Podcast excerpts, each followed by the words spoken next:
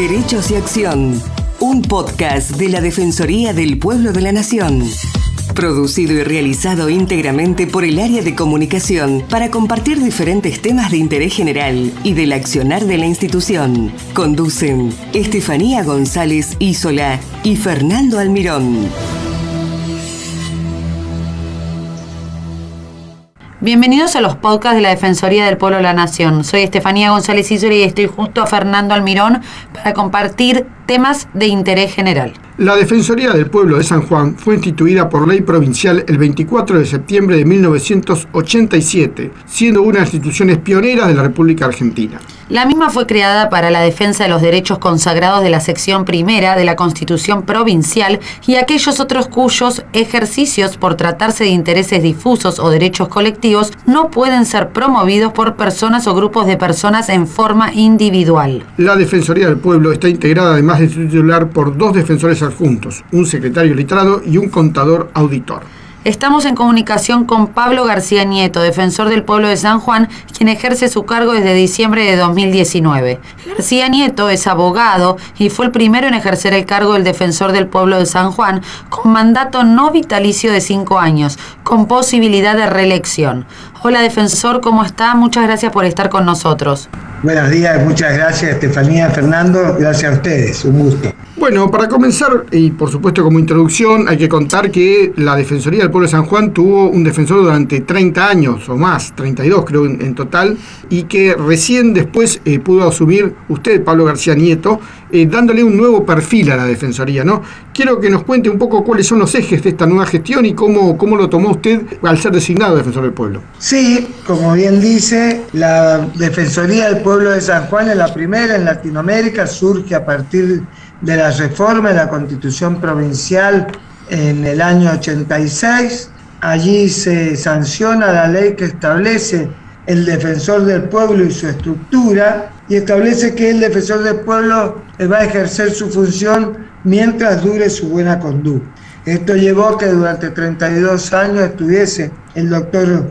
Julio Orihuela hasta que en el año 2018 falleció. Habían algunas lagunas en la ley, como por ejemplo no estaba establecida qué sucedía, con cuál era el orden de sucesión, por lo cual eh, sufrió una reforma en la ley, hasta que, para cubrir ese va, y hasta que eh, luego se, se, reformó parcialmente la, la ley 344 y se estableció la figura del defensor del pueblo eh, por cinco años. Entre las reformas también se estableció el hecho de que ya para ser removido no era a través del juicio político, sino a través de un enjuiciamiento como figura más ágil para que en caso de que sea necesario sea removido el defensor del pueblo y también algunas cuestiones en cuanto a las competencias y en cuanto a la manera de interactuar, o sea, poder pedir informes también a entidades privadas, etcétera, algunas cuestiones que tienen que ver con el funcionamiento que había que, que, había que establecer en la ley. No, y además ha cambiado mucho la ley, ¿no? En estos 30 años han aparecido, bueno, por supuesto, eh, cambios totales, ¿no? Exactamente, al tener la ley y una nueva mirada en la ley, nosotros asumimos el 19 de diciembre del 2019 y como vos bien me, das pie, el hecho de esa defensoría, la cual eh, me encontré con un equipo de gente de una alta calidad profesional, pero principalmente una alta calidez humana, eh, comenzamos a fijar objetivos honrando la historia de la Defensoría y de quien había sido su defensor, pero también planteando nuevos objetivos, nuevos paradigmas, digo, nuevos, nuevos desafíos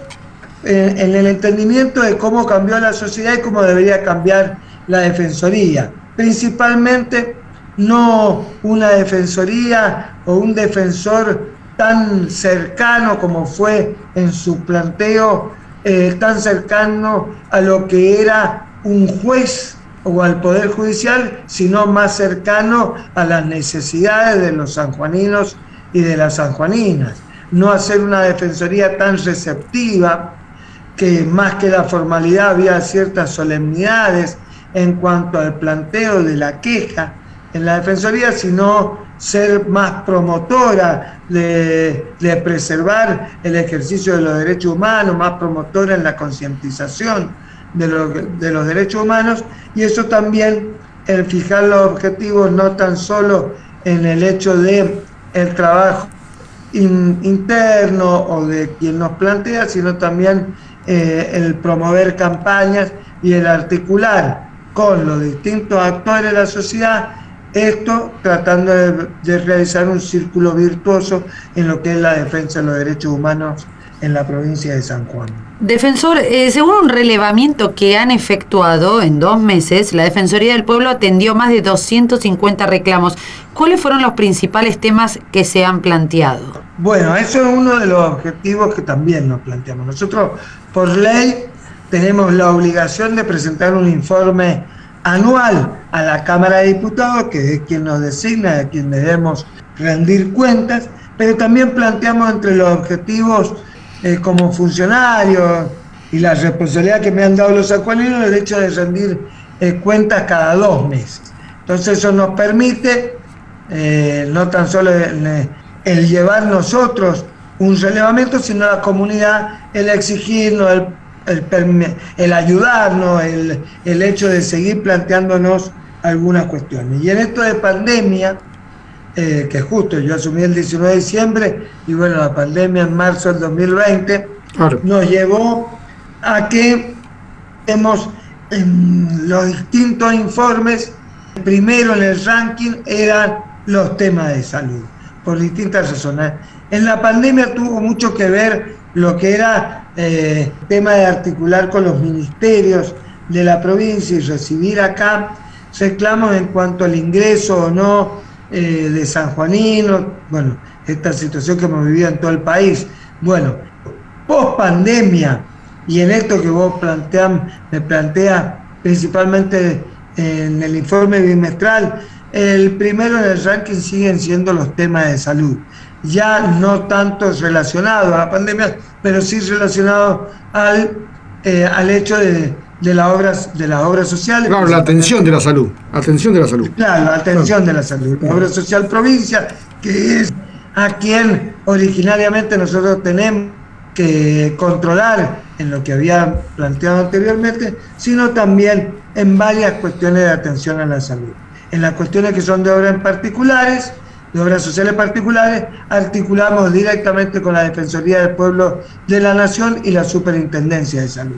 Perfecto, defensor. Y usted presentó un recurso de amparo para proteger a los ahorristas en el marco de las cuotas de planes de ahorro con respecto a los ceros kilómetros. ¿En qué instancia judicial se encuentra en este momento? Sí, nosotros iniciamos primero una, una acción colectiva que rige que por ley en la provincia de San Juan, que tiene el mismo procedimiento que el recurso de amparo propiamente dicho y que nos permitió plantearle a la justicia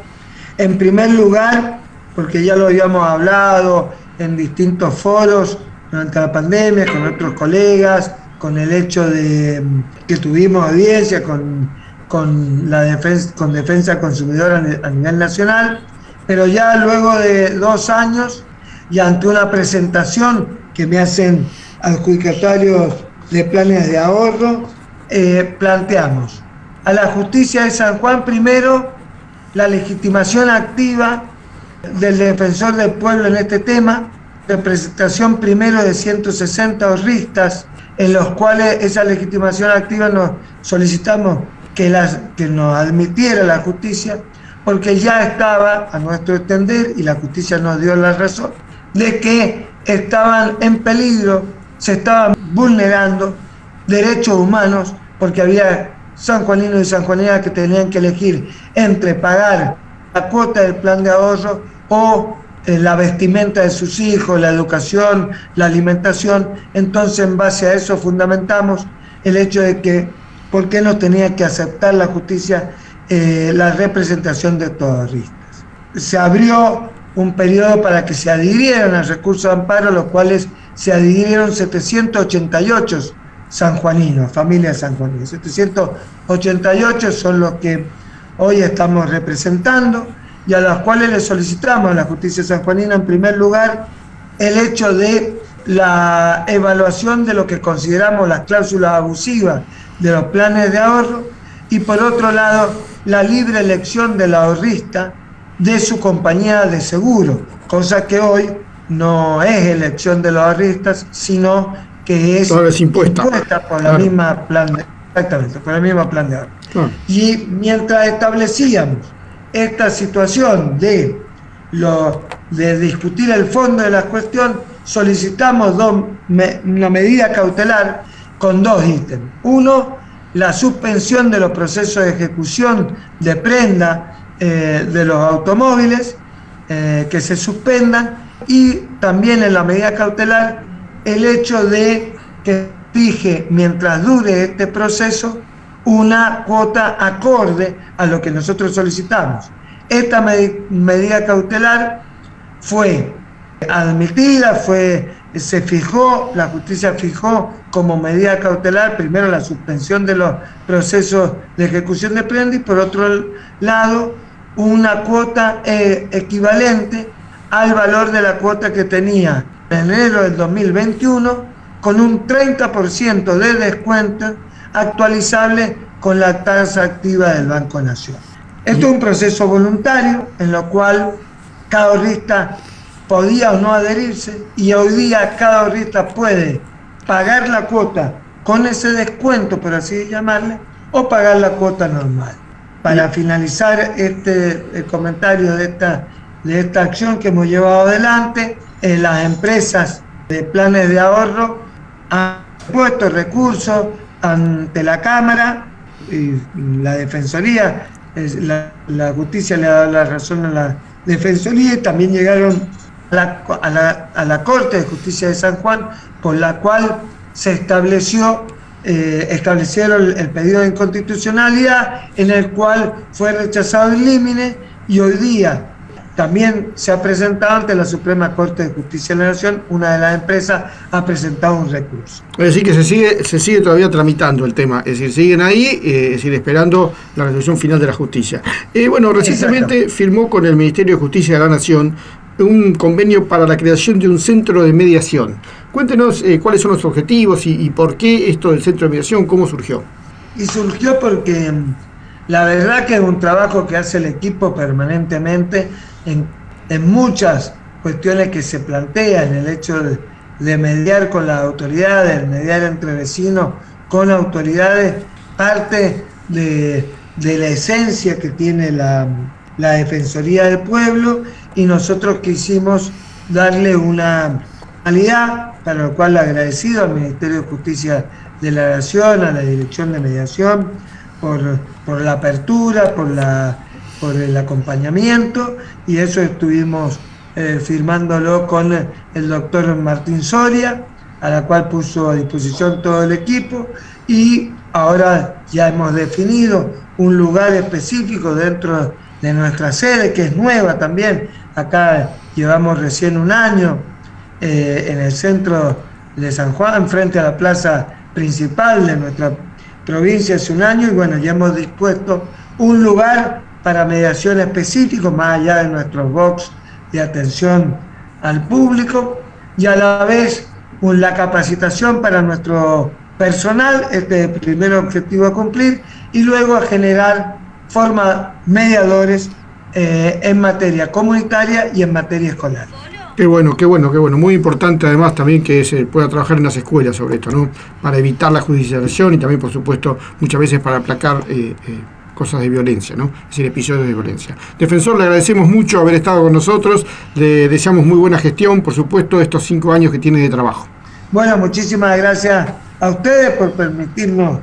llegar por este medio a quienes principalmente a los sanjuaninos y a todos para poder enriquecernos con la crítica constructiva y poder mostrar lo que hacemos y sobre todo eh, el convencimiento, si me permiten, eh, el convencimiento de que somos una herramienta para, tener una sociedad mejor, que la sociedad mejor no se hace únicamente a través de,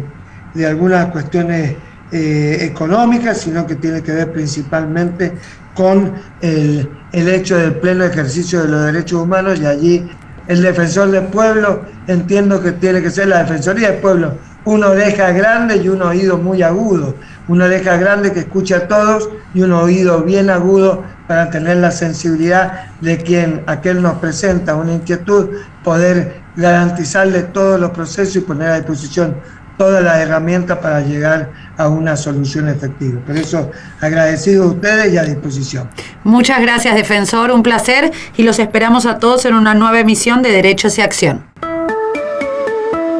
Muchas gracias por escucharnos. Los esperamos en una nueva emisión de Derechos y Acción.